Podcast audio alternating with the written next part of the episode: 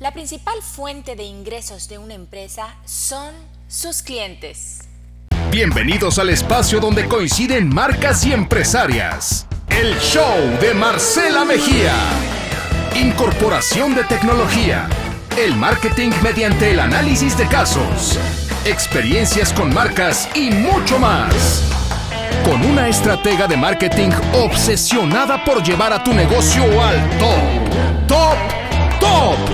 El show de Marcela Mejía. Hola, ¿cómo estás? Bienvenido, me encanta tenerlos de vuelta. Hoy hablaré de los clientes. ¿Por qué conocer a tus clientes? Ojo, no me refiero a, sí, claro que lo conozco, lo he visto, de lejecitos. No, conocer a tus clientes realmente con un CRM, con un software. Pero bueno, empecemos a hablar del tema para saber qué está pasando.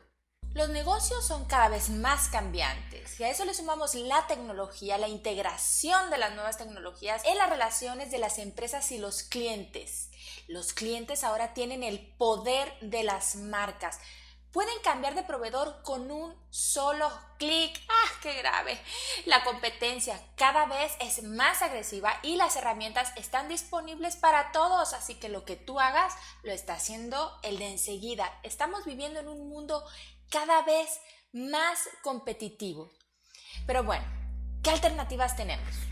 Aumentar el margen para cada cliente, aumentar la cantidad de clientes o prolongar el ciclo de vida de cada cliente. Antes de entrar en el tema, necesito que te hagas cinco preguntas de autoanálisis. Es bien importante. Solita, solita, por favor.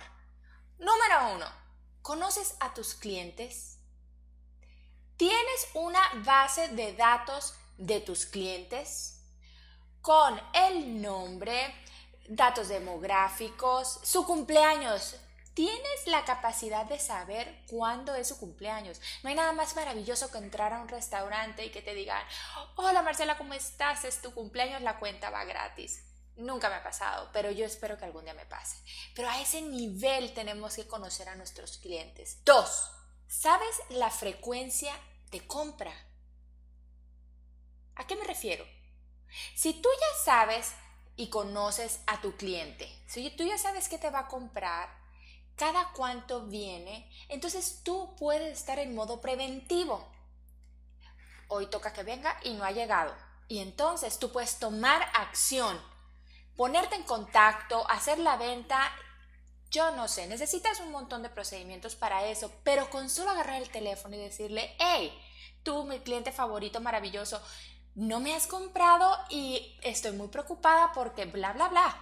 Y entonces tú ya le recordaste, ¿sabes la sensación que le va a dejar eso al cliente? Se va a sentir importante porque no hay nada peor y créanme, créanme, créanme.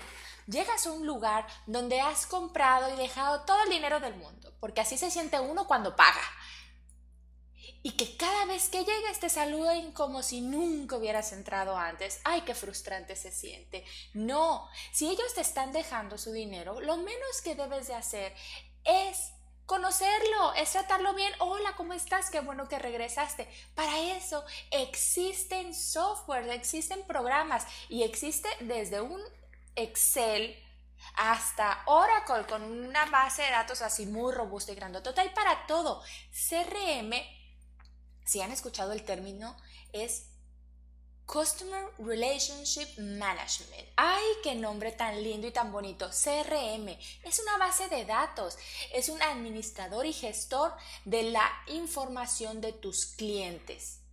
Y entonces uno piensa que un CRM, porque tiene el nombre muy largo y muy bonito, va a costar muchísimo dinero y no, tú lo puedes hacer con un Excel, con un Excel, con un Excel. Así de simple. Con eso vas a empezar a registrar a tus clientes y puedes ir registrando poco a poco eh, su consumo, cada cuánto te está comprando. Pero el paso número tres, la pregunta número tres que te tengo para ti es el promedio del ticket. ¿Cuánto gasta, cuánto dinero te da cada vez que viene? Porque así tú puedes venderle más. Si ya sabes que cada vez que viene te va a comprar mil pesos, Bueno, esfuérzate porque le puedes hacer un sell up, le puedes vender algo más. Si ya sabes que te va a consumir mil pesos, bueno, ingéniatelas para venderle algo más. Y a lo mejor esa frecuencia de compra con ese ticket promedio puedes irlo aumentando gradualmente. Aquí se trata de hacer negocios, aquí se trata de vender. Pero tú, si no lo conoces, si no sabes cada cuánto viene, si no sabes cuánto te compra cada vez que vino, ¿cómo le vas a hacer? Bueno, necesitas herramientas, necesitas herramientas y esas están a tu disposición. Hay de para todo tipo de empresas y de todos los tamaños. Tú puedes configurar un Excel, Access, qué sé yo, o puedes, eh, si tu negocio es un poco más grande, puedes eh, encontrar soluciones adecuadas para tu giro de negocios. Existen búscalas, documentalas. Ahora en este momento ya sabes que existe, así que ponte a investigar. Me puedes mandar un correo, a lo mejor yo puedo darte una sugerencia, pero búscalo, Google, San Google. Cuarta pregunta de autoanálisis. ¿Tienes idea de la opinión que tiene de ti después que te compró? Ay, porque somos muy ingratos. Vienen y nos pagan y bye bye, ya no te quiero volver a ver bye. Y no, la verdadera venta empieza después de que te dieron el dinero. ¿Cómo sabes qué va a ir a repartir ese cliente? ¿Cómo sabes si lo que tú le vendiste, producto o servicio, quedó satisfecho? Porque las decisiones de compra se toman en base a recomendación, lo he dicho hasta el cansancio.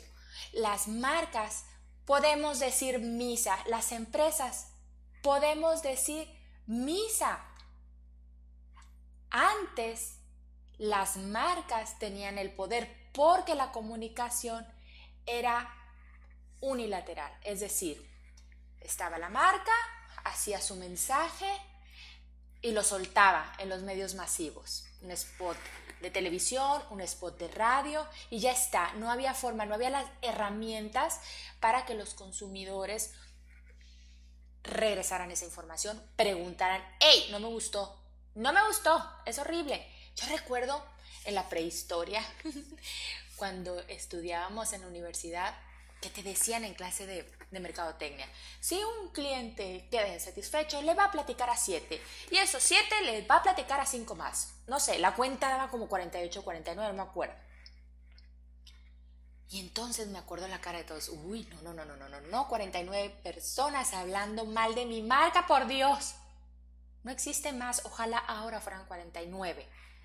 Son millones, millones. El Internet conectó a todos, nos conectó a todos, nos dio la herramienta para comunicarnos entre nosotros y entonces ahora nosotros tenemos el poder porque cuando un cliente está enojado, ah, ¿qué hace primero? ¿Qué haces tú? Inmediatamente te vas a Facebook, a Twitter, a donde sea, a poner tu queja maravillosa. Y entonces antes las empresas pues no les importaba no tenían la necesidad de atender al cliente tan personalmente. Pero la tecnología trajo la personalización y ahora me atiendes porque me atiendes. Ahora no queremos hablar con un 01800. Ya no. A ver, díganme con toda sinceridad. Es más, cierren los ojos. ¿Se acuerdan la última vez que hablaron a un 01800 y que los que los mandaban a 50.000 extensiones y ahora digita el cero y, para comunicarse con fulanito, ah, Dios, nos deberían de pagar por todo ese tiempo que nos hacen perder. Por Dios. Aquí viene la quinta pregunta de autoanálisis para ti. Ponga atención. ¿Cómo te comunicas con tus clientes? ¿Cómo te comunicas? ¿Por teléfono? ¿Por WhatsApp? ¿Cómo te comunicas? Porque el negocio local, las empresas de hoy en día pues tienen su conmutador muy lindo, pero no hay nada peor para un cliente que nosotros pongamos barreras para comunicación. Cuando un cliente quiere hablar contigo, quiere que le contestes. No le gustan los conmutadores, eso es de los ochentas, por Dios. Cuando las empresas apenas empezaban a comunicarse, entonces tuvieron la maravillosa idea de poner un conmutador y entonces un robot contestaba, porque así pensábamos antes, ¡Ah! es un robot.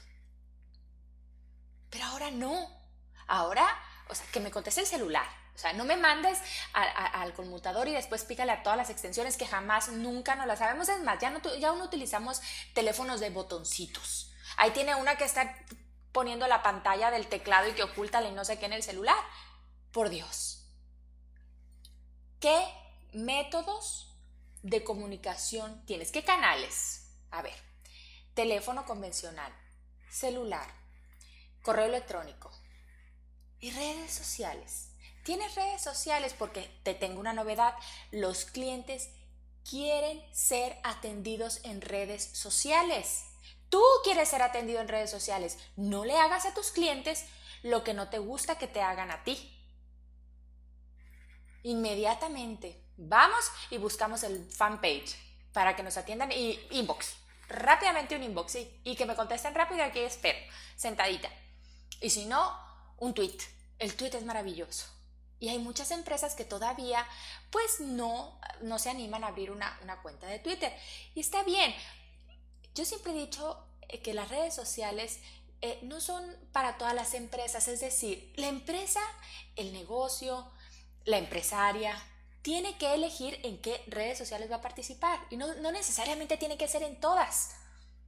Pero lo que sí tenemos que entender, que adoptar, que asimilar y que resolver es que nuestros clientes quieren ser atendidos en redes sociales porque esa es la manera más rápida que uno encuentra para comunicarse con la empresa. Entonces, te dejo esa tarea, esa tarea. Si tú, empresaria, eres capaz de contestar esas cinco preguntas, estás del otro lado. Te las repito. Uno, ¿conoces a tus clientes? Dos, ¿sabes la frecuencia de compra? Tres, promedio del ticket. Cuatro, ¿tienes idea de la opinión que tiene de ti después de que te compró? Cinco, ¿cómo te comunicas con tus clientes? A mí me puedes poner en pausa y anotar. Pero es bien importante, si tú contestas estas cinco preguntas, si las contestas, si las resuelves, si usas la tecnología para resolver estas preguntas, entonces vas a estar en posición de llevar tu negocio al top, top, top. Muchas gracias, yo soy Marcela Mejía. Recuerda Estamos conectados. Escuchaste el show de Marcela Mejía y hoy diste un paso más para llegar al top, top, top de los negocios. Ponte en contacto y planemos juntos el crecimiento de tu marca. Visita www.marcelamejía.com